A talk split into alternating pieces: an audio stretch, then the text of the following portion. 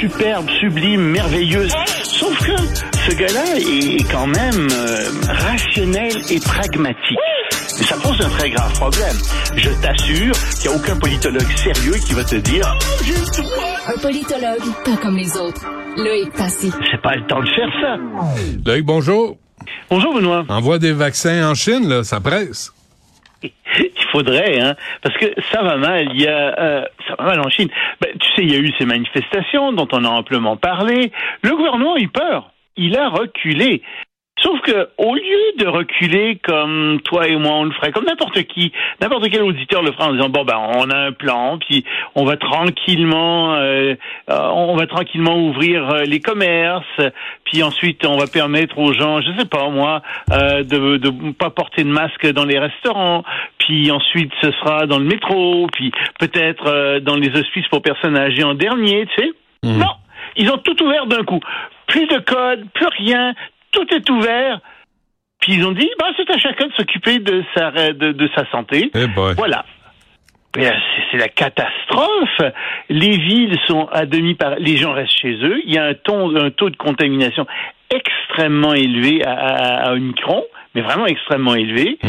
Et on s'attend à ce que ça augmente.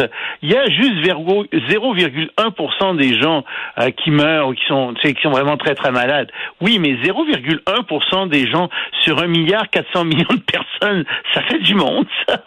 Et donc, euh, tu te dis, mais qu'est-ce que le gouvernement chinois a pensé?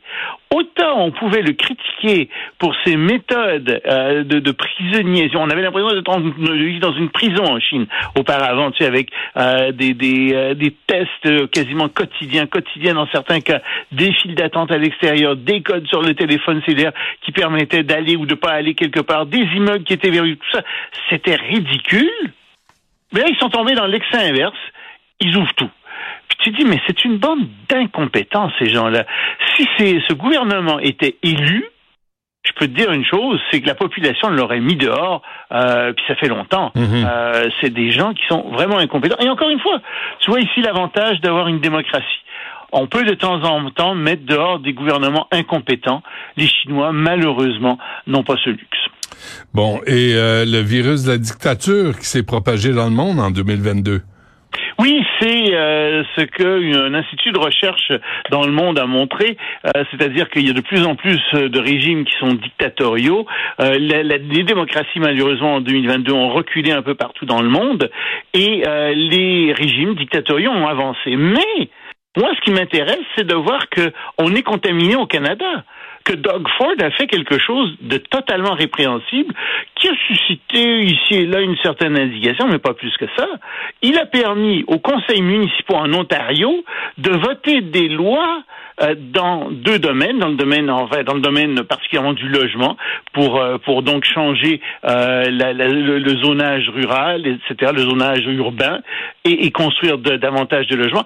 Il a permis aux conseils municipaux de passer des lois avec seulement 30% du vote des élus municipaux.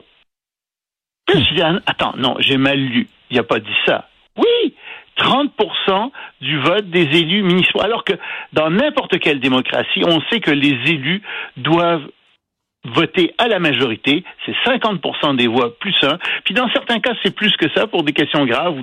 Par exemple, aux États-Unis, au Sénat, c'est 60% des voix. Mais non, lui a décidé que ce serait 30%. Mais 30% des voix, ça te permet, avec une petite minorité, de contrôler euh, le, le- de contrôler ton hôtel de ville, de faire ce que tu veux. Tu votes à ce moment-là contre ce que veulent 70% des élus. Pas pire, hein?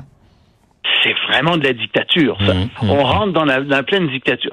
Puis ensuite, en, en regardant ça, je me dis, mais pourquoi est-ce qu'il fait ça? Ben, il fait ça parce qu'il dit qu'il y a des problèmes de logement en Ontario. D'accord, il y a des problèmes de logement. Mais pourquoi est-ce qu'il y a des problèmes de logement? Ben, parce qu'il y a une migration qui est extrêmement forte. Puis là, tu dis, oui, mais pourquoi est-ce qu'il y a une immigration extrêmement forte?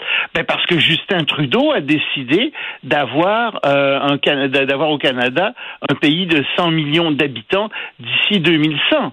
Oui, mais pourquoi est-ce qu'il a décidé ça?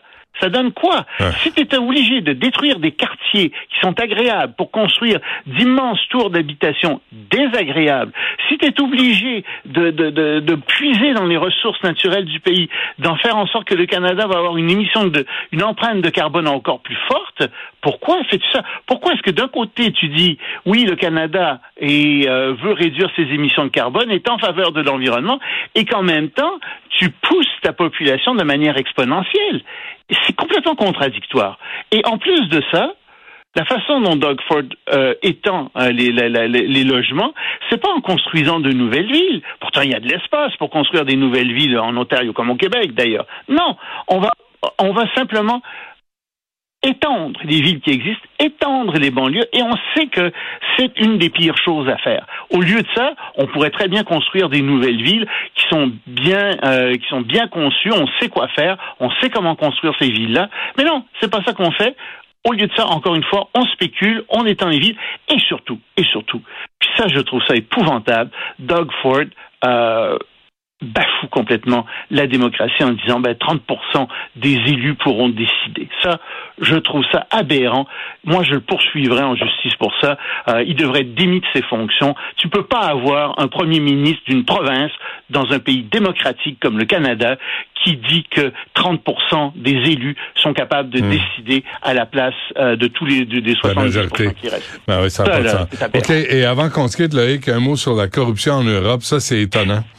C'est étonnant ce qui se passe. Euh, il y a euh, cinq personnes qui ont été arrêtées, dont une grecque, une députée grecque, euh, Madame Kaidi, qui est d'ailleurs une des 14 vice-présidentes de la Commission européenne. Il semble que le Qatar, on ne le nomme pas, mais soit soit derrière ça et corrompu des, des, des, gens. Et en fait, c'est la pointe de l'iceberg, tout ça. C'est il y a le Qatar qui aurait donné de l'argent. On a retrouvé 600 000 dollars chez des élus. on a on cherche dans leur téléphone ça a donné des, déclarations incroyables de Madame Kaidi, qui a par exemple été déclaré que le Qatar était un chef de file du droit du travail. Qu'est-ce qu'on a fait Pardon? De, Ou de quel fil parlez-vous exactement? Si on n'est pas dans la bonne file, peut-être. Hmm. Mais c'est des trucs aberrants. Et or, ce qu'on sait, c'est qu'en réalité, les 705 députés euh, euro-européens sont très peu surveillés. Et on sait qu'il y a de la corruption là-dedans. Et si tu veux, euh, il y a quelque chose qui vient d'éclater au grand jour. Euh, la police belge fait des, fait des grandes enquêtes. Et en fait, tout le monde est assez content de ça parce que, justement, il y avait beaucoup d'abus, semble-t-il, parmi les députés européens. Et il y a de la corruption. Et attention, hein, ce qui se passe en Europe, ça se passe peut-être ici aussi. Il y a d'autres pays étrangers qui peuvent corrompre nos élus, puis on serait bien d'ouvrir l'œil. On ferait bien d'ouvrir l'œil. Absolument. Il faut garder l'œil ouvert, absolument. Loïc, merci. On se reparle demain. Salut, à demain.